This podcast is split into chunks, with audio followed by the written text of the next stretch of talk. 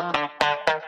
Я просто слушаю очень много подкастов. Это основная, наверное, история, что я слушаю постоянно вместо музыки, потому что я пытаюсь, мне кажется, узнать все. Ты просто не можешь спокойно тратить время, э, Да. которое можно потратить с пользой. Да. Поэтому У меня, знаешь, типа вот такая установка в своей голове, что я должна каждую минуту своей жизни провести с пользой. Да, типа я не умею отдыхать. Это главная ключевая сейчас проблема для меня. Типа понять, как правильно нужно отдыхать с самой собой, наедине, без телефона, без всего вот этого и всей истории. Я, я не знала, что... Паша не рассказывал, что у него такая умная сестра.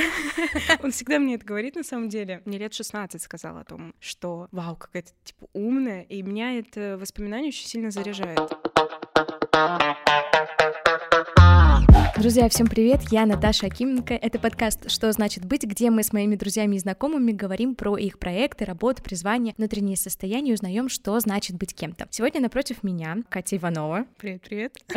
Катя — кавист, не сомелье, очень важное замечание, Да. а кавист. И, наверное, самый простой и самый дурацкий, часто задаваемый вопрос, чем отличается кавист от сомелье? Смотри, кавист с перевода с французского — это хранитель погреба. Кависты отличаются от сомелье тем, что мы работаем в винных бутиках, и мы проводники в мир вина. Мы энциклопедия, которая хранит все знания о тех винах, которые у нас есть. Знаешь, когда я пришла на работу впервые, моя коллега Людмила, она сказала мне очень простую вещь. К нам приходит как в библиотеку. Ты проводник по этим книгам, по всем вот этим бутылкам, что они стоят. Потому что у меня самый первый был страх о том, что они все бегают, знают названия, знают, какие где скидки, цены. Для меня мир розницы — это был страх, потому что я была научным сотрудником, и я никогда не работала в рознице, я не работала в общепите. Для меня это пугающе было. И Людмила мне сказала, ты в библиотеке, ты библиотекарь, они к тебе приходят. И это такая тонкая философская мысль, что я до сих пор с ней живу. И кавист, он не пьет с тобой, он не дегустирует при тебе вино. Сомелье, они работают в ресторанах, на мероприятиях. Кависты работают в бутиках. Ну, либо твой личный кавист, как у нас там личные менеджеры есть. И, собственно, сомелье, они подбирают больше под гастрономию. Мы подбираем под клиента. И самое важное, что мы, ну, не знаю, для меня такая мысль и цель, чтобы клиент к тебе вернулся. Это очень важно. И когда они дают тебе обратную связь, я очень люблю разговаривать с людьми, и зачастую к нам приходят очень интересные люди. Приходят потом к тебе на дегустацию. Ты открываешь им следующую страничку. Такой вот энциклопедии знаний, которые ты накопил. Ну вот такой вот кавист. Кавист — это книжка. Ты винный библиотекарь. Да, да. У тебя диплом не кавист, у тебя не специализация кависта. Как звучит твоя специализация вообще?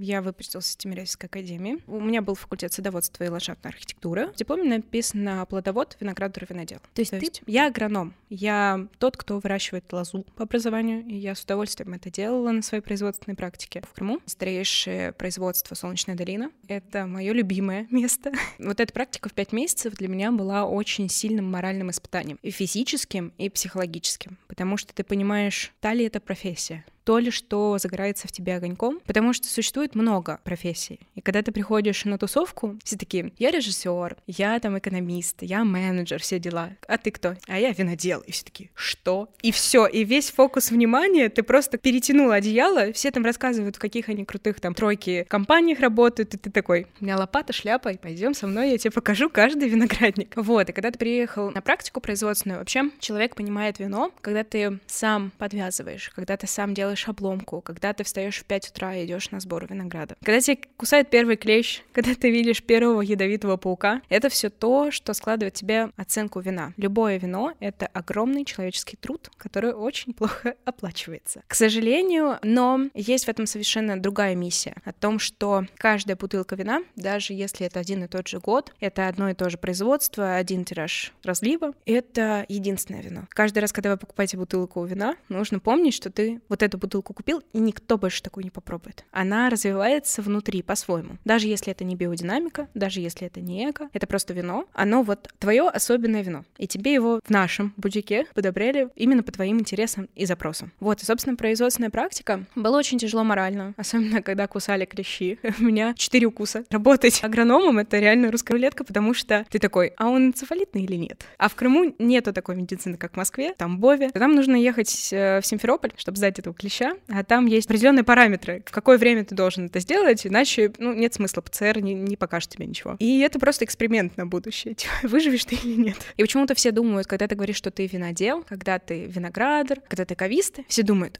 вы бесконечно много пьете вина. Это не так, это совершенно не романтично, это совершенно не... Это очень тяжелая профессия. Чего состоял твой день? Вот ты вот приезжаешь на практику, ты только подвязываешь лозу какую-то или что-то еще? Ну, когда ты работаешь в бригаде, просто рабочим, день рабочего начинается в 5 утра и до 10-11 дня, потому что потом работать невозможно. Во-первых, это плохо для растений, а виноград — это как очень-очень богатая дама. Она очень капризная. Пока винограду некомфортно, он не начнет цвести. Он не начнет давать вам правильные нужные побеги. Вообще очень интересное растение. Его гормональные вот эти все взаимодействия внутри до сих пор не исследованы хорошо. Но виноград — это первое растение, которое человечество смогло секвенировать. Это, то есть, разложить генетическую карту сделать. Чтобы нам было понятно, что за что отвечает. За танины, за сахар, за кислотность, за вот эти все вещи. Какой нам сорт нужно вывести. У меня просто диплом о очень редком сорте винограда, который называется кокур белый. Это это автохтон. Автохтон — это сорт винограда, который растет только на определенной территории. И где По-другому он растет? В Крыму. В Крыму. Да, ага. в Солнечной долине есть Массандра, Солнечная долина, еще парочку мест, Альмавели, например, где растет именно это виноград. И в других местах его могут посадить, но исконно исторически это вот абориген такой. Вот, я исследовала клоновую селекцию итальянской школы, селекционные, у нас были с ними опыты. Вот, и я сравнивала сорт и клон. Сорт отличается от клона, клон искусственно выведен. То есть туда в генетику вкинули только то, что нужно для нас, для того, чтобы сделать самое лучшее вино. Собственно, вот это вот Кокур, он дал вот эту большую любовь к генетике, к вот этому исследованию. У меня просто родители биологи и как бы химики, и мама писала диплом по генетике. У нас такая очень творческая семья, потому что один был геодезистом, стал видеографом, а родители у меня биологи, у меня дедушка с бабушкой химики, то есть такая очень интересная семейка у нас веселая. Она маленькая, но очень классная. Мне, собственно, с генетикой разбираться, вот это вот э, понимать, как ты должен работать с растением. Растение живое, оно классное. И рабочий день простого рабочего на виноградниках в 5 утра до 11, и потом, возможно, там что-то вечером можно доделать, когда заходит солнце. Когда идет период опрыскиваний, это обычно 7-9 раз за сезон. Это очень важно. Насколько было бы не экологично и биодинамично эта вся история. Хороший качественный виноград, так как мы, как и в теплицах, выращиваем растения типа томатов и огурцов на износ растения, мы должны за ним ухаживать, потому что оно потенциально очень подвластно вредителям, и некоторые сорта очень резистентны к ним, то есть у них есть устойчивость, либо они не могут устоять сами, ну, как и наш иммунитет. У нас даже, знаете, куст винограда, он как человеческое вот, вот плечи, туловище, вот ты понимаешь, ты запоминаешь сам куст, смотря просто на себя. И, собственно, обработка наша химикатами, ну, обычно это медь, потому что медь очень хорошо убивает заболевания. Ее делают только в определенные дни, в холодное, сравнительно холодное температурный период. Это обычно утром, чтобы не было дальше дождя. Первое, что мы делаем на старых лозах в мае, мы обломку делаем, то есть не даем излишком расти каким-то пасынкам. Это ты срываешь виноград? Нет, мы не срываем, его еще нет. Мы срываем листочки. Побеги какие-то. Побеги, да, лишние побеги, ага. это пасынки, которые растут в неправильном направлении. Мы оставляем нужное количество для сорта именно побегов, из которых образуются лозы. Ну, сначала почки, цветы, а потом наш виноград. На маленьких, это до 5 лет посадки, сначала нету шпалеры, то есть лески натянуты, на которые растет виноград. А это очень важно, потому что это помогает ему расти правильно, чтобы для нас было удобно, для, для механических операций. Если это формировка, которая нам нужна для проекта, который мы заложили, как в винограднике, мы оставляем 2-3 стебля, и потом мы из этого делаем формировку. То есть первые три года жизни куста мы делаем формировку. Мы не собираем с него урожай, он дает урожай, но мы его обламываем, чтобы вся энергия вот этого роста, силы, потенциала куста закладывалась именно на куст. Ничего себе. А потом на пятый год мы начинаем получать первый молодой урожай. И вообще с 5 по 10, там, по 15 год — это самые нестабильные винтажи, так сказать, самые нестабильные года для сбора винограда, потому что молодой виноград — это озорной маленький мальчишка. Это то же самое у меня ассоциация с новым светом виноделия, тоже озорной мальчишка. Можно стабилизировать какие-то вещи, сахаристость, мы это все тоже изучаем, а главный агроном это делает в конце, перед сбором урожая. Но рабочий просто делает механические вещи. Ты ничем не занимаешься в плане искусства, ну, в плане такого нужного вещей. Агроном — это более сложная вещь. Ты делаешь технологические карты, ты делаешь а, условно проект на целый год, на следующий год всякие закупки, не закупки, ты понимаешь, что нужно именно твоему участку. Участков много. Ты контролируешь бригады. Бригады контролируют рабочих. То есть это такая пирамидка действий. Потом главный агроном и младший агроном, вот я была как раз помощником главного агронома, мы ездили в конце, перед тем, как собирать урожай, у нас по законодательству мы должны собрать с определенных участков из каждой, каждого клетки, каждого сорта, должны взять пробы и отправить их, отправляли мы из Симферополя. Чтобы там сделали лабораторное исследование, сказали, да, это олиготе или это шардоне. Вы имеете право написать на нашей этикетке, что это шардоне, и что оно не имеет остаточных пестицидов, не имеет никаких вредных вещей, которые повлияют на здоровье граждан. Ну, как бы про алкоголь, когда ты говоришь так, смешно, да. здоровье граждан. Мы такие все виноделы, мастера э, вина. Я всегда, когда дегустацию веду, говорю, коллеги, мы сегодня с вами коллеги, то что, ну, как бы мы дегустируем вино. Но, собственно, очень интересно, и сбор урожая это интересно, и когда ты принимаешь вот э, решение, чтобы спасти виноградник, что тебе нужно сделать? Пустить дым по рядам или пустить воду, чтобы не было заморозков или, наоборот, все не обгорело. То есть ты продумываешь, и все это формируется за тот период, что учишься в аграрном вузе. Но если говорить так, что все вот когда поступают, первокурсники, я обожаю, я просто была наставником пару лет, и все они приходили с такими горящими глазами, говорят, мы будем пить вино. И я говорю, нет, сначала вы будете изучать, что такое трактор. Вы будете изучать микробиологию. Ты изучаешь земледелие, ты изучаешь растеневодство, плодоводство, потому что у меня группа делилась на плодоводов и виноградарей. Плодоводы — это яблоки, груши, сливы и все плодовые, кустарники, малина, там, смородина. И в какой-то момент я думала, что я переключусь на плодоводы и буду выращивать ремонтантную малину, потому что это очень интересно на самом деле. Что такое ремонтантная малина? Есть простая малина, а есть ремонтантная. Ремонтантная — это то, когда стебель у тебя вырастает, плодоносит в сентябре. У него такие крупные вкусные ягодки, а потом ты все скашиваешь и оно потом заново, заново. растет, да. А простую малину ты вырезаешь. У тебя цикл роста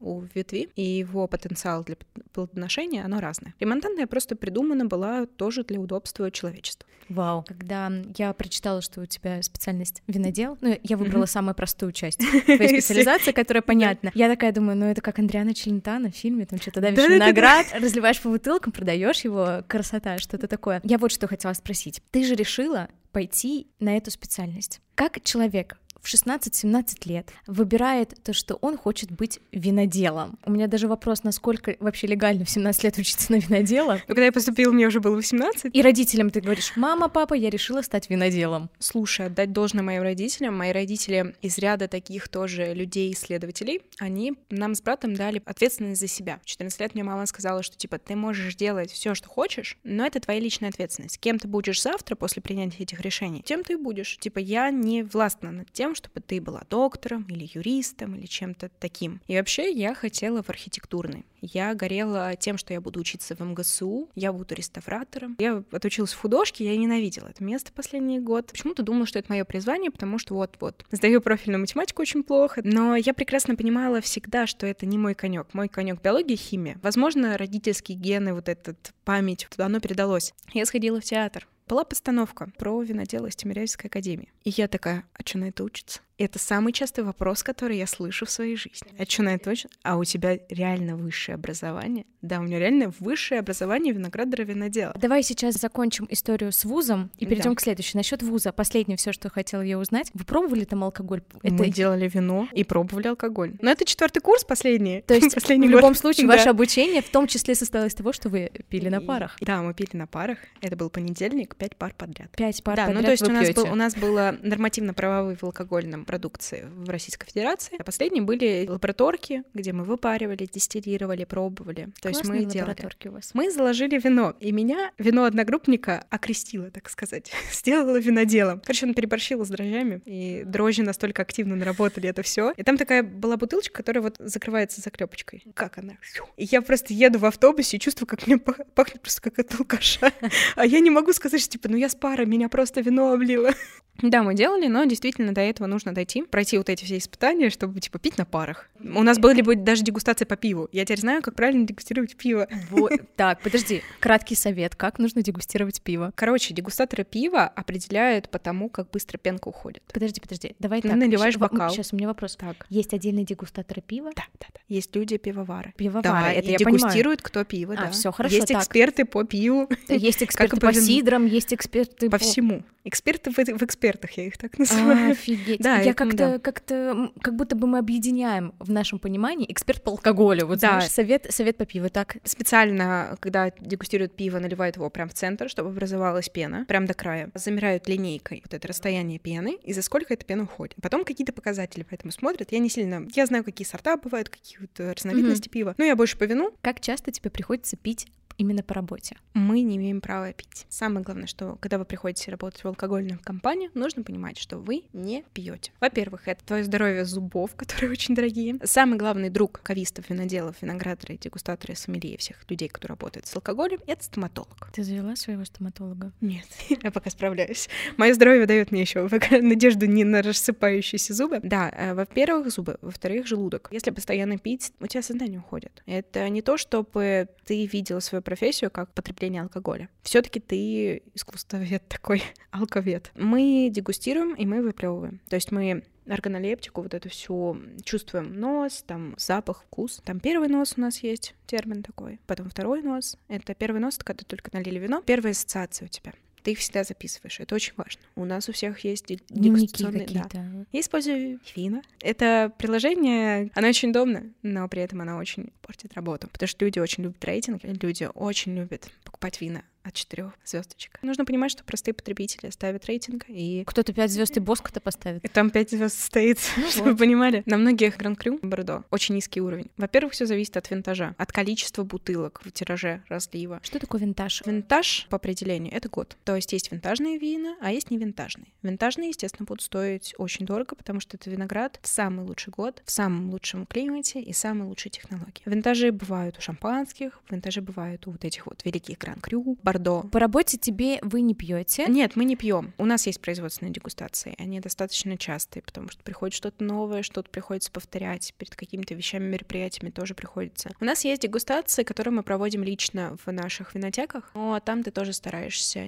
Ну, ты можешь там сделать глоток, чтобы запомнить для себя, но всегда нужно помнить, что это твоя работа. Твой смысл — людям передать атмосферу, людям рассказать очень много. Когда ты в алкогольном опьянении, ты не можешь себя контролировать. Кто профессионально этим занимается, они могут, но это не то. Ты профессионал, к тебе вот так вот приходят. Дегустаций много, но нет, мы не пьем. Ты работаешь в винотеке, и тебе нужно знать про все вина, которые у тебя есть. Ты все из них пробовала, которые ты продаешь, или нет? Во-первых, ценник не позволяет попробовать да, все да, да, вина. Да, я понимаю. Я сейчас стала вести блокнотик свой личный, ну, типа excel табличку по производителям и что из позиций, которые у нас есть вообще в портфеле, я ставлю галочки то, что попробовала, с описанием того, чтобы помнить. Потому что чем больше ты пробуешь, тем больше ты блюришь эту всю историю. То есть ты забываешь. Мы запоминаем и вообще отталкиваемся от того, какой сорт, какая страна, какой стиль виноделия. Ты как базу это знаешь. Вот есть базовые ключевые какие-то в профессии в одной, там, там законы у юристов. То же самое у виноделов и вообще у кавистов, и у людей, кто занимается вином. Регионы, старый новый свет, технологии, бочка, не бочка, там, биодинамика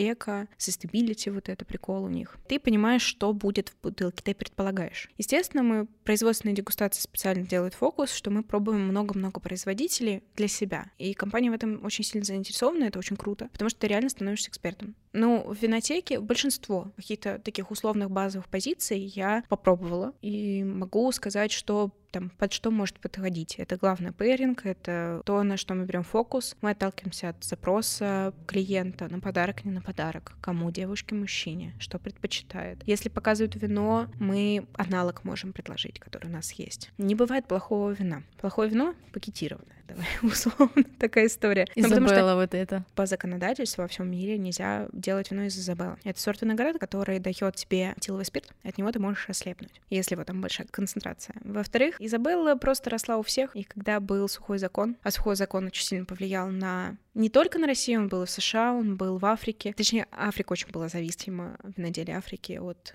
сухих законов других стран. И люди пытались все равно что-то делать. Вот в Америке придумали просто делать пакетированное вино, типа сухое вино. Они просто разводили водой и получали вино алкогольное. А продавали это как, типа, порошок. Каждая страна приспосабливалась... Как могла, да. Да-да-да, то есть э, вот такая вот интересная тоже история. Ну, собственно, у нас э, привычно на даче растет Изабелла, потому что ей комфортно, она израстается. Отлично бродит, отлично дает цвет, но это не то, из чего делают правильное вино. Есть еще ламбруска. Тоже очень известная. Смотри, есть витис винифера. Что? Витис винифера — это виноград на латыни. Ага. Тот виноград, из которого делают большинство вин, типа 98,9%. Ого. Ага. Есть еще витис ламбруска. Это другая ветка витиса. Поэтому он такой мускатный, поэтому он такой ароматный, такой завораживающий, классный. Но ламбруска делают вот из ламбруски. Это очень популярно в Америке, потому что в других странах нет. все таки классические витис винифера и вот эти вот клоны их очень нужные, очень важные. То есть Такая вот история. Все, мы поняли насчет Изабелла. Пакетированное вино не, не пьем, никто не берет его ни в коем случае. Red flag. Сколько примерно ты попробовала разных вин? Ну, по вивины, если смотреть, у меня 567 отсканированных бутылок. Ого. Но это да. не все бутылки, которые я сканирую. Естественно. То, что мы иногда берем не только в нашем магазине, там берем в других винотеках. Я очень люблю ходить к друзьям. Другие маленькие винотеки. Я состою в классном чатике, где ребята со всей России кависты, там кто-то винным бизнесом просто занимается. И прикольно просто походить по тому же перекрестку и увидеть так, вот это это поставщик, это это поставщик, а вот это я бы взяла, попробовала. То есть ты исследователь. Себестоимость вина. Скажи мне, пожалуйста, сколько оно может стоить? Смотри, если ты покупаешь в месте, где образуется вино, где его прям делают, где это винодельня, естественно, им не нужно тратить деньги на логистику, на все вот эти вещи, на упаковку, на транспортировку, на дистрибьюторов, на вот эти вот все большие огромные вещи. В разных странах разные законы, разные налоги. Просто когда мы пьем какое-то вино в Италии, насколько, во-первых, это разные атмосферы, и как по-другому относятся к вину в других странах, особенно там, где его производят. У нас вино и винный этикет, и винное потребление — это очень сложный момент, очень важная миссия для нашего общества российского, потому что у нас легче купить водку. Во-первых, водка делается проще, она тоже разная, и спирты очень сильно влияют. И если водку изучать, она тоже... Тоже сложная? Да. Но просто типа цикла производства нет, агрономии нету. Не закладывается, если ты биодинамист, а это ребята, которые по лунному календарю, по ветру, по всему обрезают, там что-то срывают виноград. И за это они возьмут, ну, потому что у них нет реагентов, у них нет защиты растений нужной, должной для винограда. Естественно, естественно, будут очень дорогие вина, потому что там больше труда человеческого. Поэтому себестоимость вина — это не, не то, что, от чего нужно отталкиваться. Это не цифра. Ну, как бы, это не конечная цифра, это просто нужно понимать. Есть такое впечатление, как будто бы французское, итальянское, испанское, даже аргентинское, хотя я не фанат аргентинского вина, мне оно в голову всегда так дает жестко, Потому что, что оно алкогольное, потому что там сильно, да, очень видимо. жарко, из-за этого вырабатывается очень много сахара в лозе и очень много спирта, дрожжи делают. Поэтому оно тяжелое тяжелое. Вот, и да. поэтому я пью какой-нибудь австрийский рислинг, потому Ох, что он простой, Гевюрцтраминер — отличная история, чтобы рислинг не приезжал, не приедался. Насчет российского вина есть какое-то такое ощущение, что у нас так себе. Кажется, что российского вина хорошего нет. Если говорить там про какое-нибудь шампанское, то это Голицын. Игристое. Прошу прощения, игристое.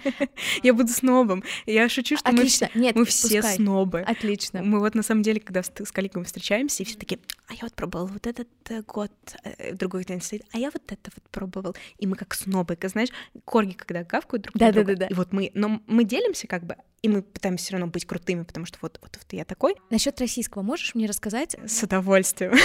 В целом, насколько наша индустрия вина крутая? Я люблю российское виноделие. Я люблю любое виноделие, потому что я уже сказала, почему. Смотри, у нас очень сильно повлиял закон, была просто компания антиалкогольная в 80-е, очень сильно повлияла, и у нас был очень крутой, и он есть до сих пор, исследовательский институт Магарача, который находится в Крыму. И там, к сожалению, очень трагично погиб директор, спасая все, что они там наработали, вырубали безбожно виноградники, естественно, делали Изабеллу, естественно, стали делать самогон. Вообще культура алкогольного потребления сформировалась на крепких алкогольных напитках. На самом деле россияне не так сильно пьют, как по сравнению с немцами или ребятами из Британии, но имидж российского вина очень сильно пострадал. И только к 2014 году где-то у нас началось, ну не знаю, воспитание винной культуры. Наши виноградники очень-очень молодые. Есть лозы, вот, например, в Солнечной долине лозы были 20-летние, 30-летние, такие очень-очень старые, но их спасали. Их специально переписывали под столовый сорт винограда. Они таким образом сохранили очень большую коллекцию автохтонов. Отдать должное лучшее производство, которое вот так вот поступило. Это очень значимо для сейчас для культуры российского виноделия, потому что для меня э, большой фокус идет на развитие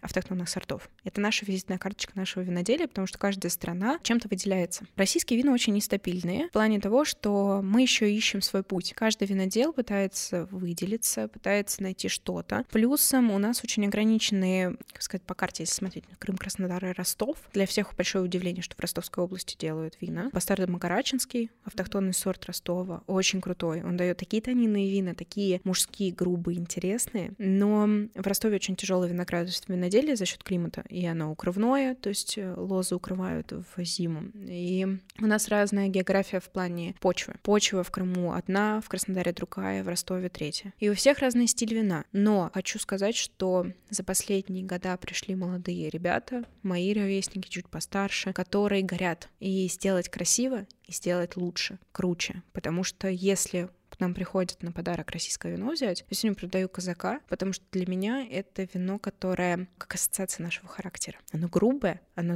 интересное, но его нужно раскрыть. То есть казака нужно декантировать 8 часов, чтобы попробовать и понять. Вот эти два автохтона, которые они там применили, это очень интересно. Ну и как бы винодельни разные, и стиль разный. Просто людей пугает имидж вина, который приобрелся за 20 лет. Ну, типа реально 20 лет люди не могли купить хорошего вина в России. Во-первых, еще плюсом этикетки очень сильно влияют. Мы же любим красиво. Вот когда ты берешь там, типа, испанское вино и там итальянское, они же красиво делают. Да-да-да. Люди понимаю, выбирают по этикетке, да. По внешнему есть... виду, естественно. Да, но у нас очень, вот реально, можешь найти телеграм-канал Галицких Галицких, и у них там звук, они записывают звук виноградника, звук зимы на винограднике. И ты как каталог листаешь, ты как будто бы там. И такая медитативная штука, потому что я иногда mm-hmm. засыпаю под эту историю. Не знаю, я в себе какую-то такую вижу миссию быть проводником в российское виноделие. Показать, что, ребят, вот дайте мне лапку свою, а я вас проведу. И я вам покажу, как это красиво. Не только то, что у нас есть в винотеках. Очень классный павильон открыли на ВДНХ «Главвино». И там столько позиций российских производителей, что ну вау, это так круто, это не стоит так много, и нужно понимать, чтобы воспитать себе винную культуру, нужно ходить на дегустации. И на дегустации ходить не с целью накидаться, ну там, условно, напиться, а реально чуть-чуть попробовать, потому что ты платишь три с половиной тысячи рублей, но пробуешь шесть позиций вина. Таким образом, ты развиваешь свой вкусовой приоритет, какие-то сорта понимаешь, что тебе подходит, что не подходит. Я обожаю проводить дегустации. Винное казино или просто лекцию. Я, я вот после этого заряжаюсь людьми. Я думаю, что я буду преподавателем в какой-то момент. Типа в УТИ останусь, работать, буду преподавать виноградарство на деле. Может быть, в будущем мне все это надоест, и я пойду вот так вот в ВУЗ. Потому что, ну, кадры нужны. И реально сейчас большой бум развития виноградарство виноделия, очень большой интерес у молодежи и вообще людей к пониманию вина. Это более качественный уровень стал вот за последние пару лет. И плюсом нужны профессионалы. Потому что есть любители, они ведут рилсы. У меня дергается глаз, честно. Коллеги, пожалуйста, перед тем, как вы что-то делаете. Такие Санта-Стефана. Санта-Стефана, да. Типа я сейчас вам расскажу топ шампанских вин, думаю. Так, начинается. Это снобизм, да, это уже профессиональные такие истории, но э, когда ты хочешь что-то рассказать обществу, сделай это максимально правильно и максимально грамотно. Надо запомнить, что шампанский только в шампане. Есть классическое и не классическое делание игристых вин. Классика — это когда в шампане. Но там даже во Франции есть креманы. То есть это игристые по классическому методу сделаны не в шампане. В Эльзасе там. У нас есть много классических. Я обожаю российское игристое. Что-нибудь посоветуй. Реклама Магнатума. Я обожаю это вино. Игристое. Магнатум Блан де Блан. Белый по белому. Мне нравится Витмер. Мне нравится Тимиллион. Но это то, из чего, что у нас есть, и я постоянно могу это себе взять и э, попробовать. Жду удачный, успешный винтаж какой-нибудь у Солнечной долины, потому что они в прошлом году впервые выпустили свое игристое. Они закупили специальную технику, чтобы делать игристые. Обычно они делали на заводе на другом, и в прошлом году выпустили свое. Оно называется Меганом. Солнечная долина рядышком находится с мысом Меганом, и у них большинство вин а, называется либо в честь какого-то сорта, либо какого-то места рядышком. Но это вау. Это такое достижение, это большой труд. Это не только вырастить виноград, сделать там тихое вино, из него потом игристое, но это выдержка на осадке, это технологии, это долгое хранение, это очень много технологических вещей, которые делают люди. А не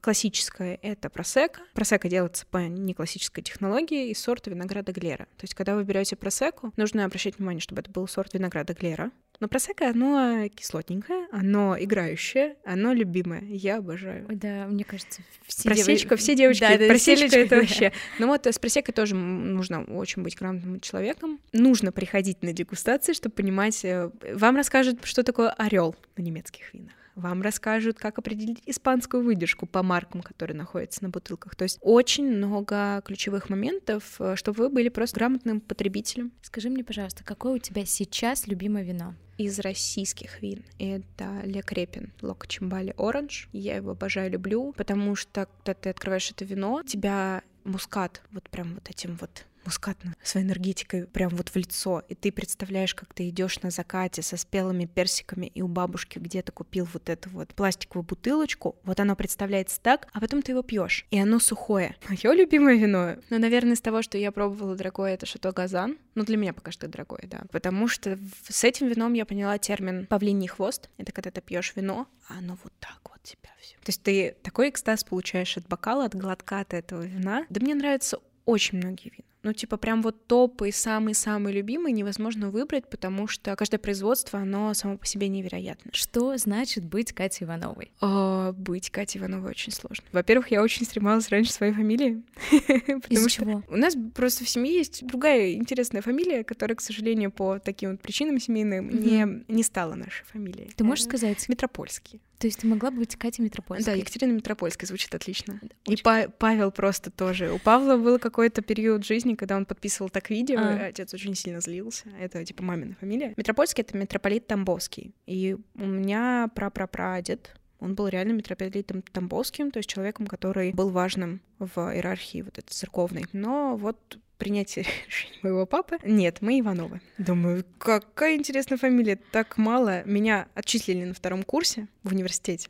потому что была Елизавета Иванова. Нас просто перепутали, да. А я же, типа, гордость Академии, там, красный диплом профорг, института, тыры-пыры. Мою фамилию часто перепутывают. И очень много тесок. И меня это раздражает безумно. Но в какой-то момент я приобрела личный вот этот бренд Екатерина Иванова. Потому что я поняла, кто я. Короче, ты параноик, ты пытаешься убрать из себя невротика, который... Я раньше приезжала за два часа просто на вокзал. Чтобы ты понимала, насколько сейчас я за 30 минут могу приехать. Но я очень сильно злюсь, и у меня прям перепад настроения происходит. Катя Иванова — это человек, который постоянно ищет себя, но пока что не нашел. Это человек, которого постоянно себя сам не устраивает, психует из-за этого, читает много, слушает много, пытается быть кем-то, но пока не поняла. Мне интересно будет через время послушать твой подкаст. Вообще супер идея. Спасибо тебе огромное, что ты меня позвала, потому что я хочу через время посмотреть, каким проектом я стану. Ну, типа, пока что у меня проект Кати Ивановой, но это мой приоритет пока что. Короче, Катя Иванова — это забавный, классный человек,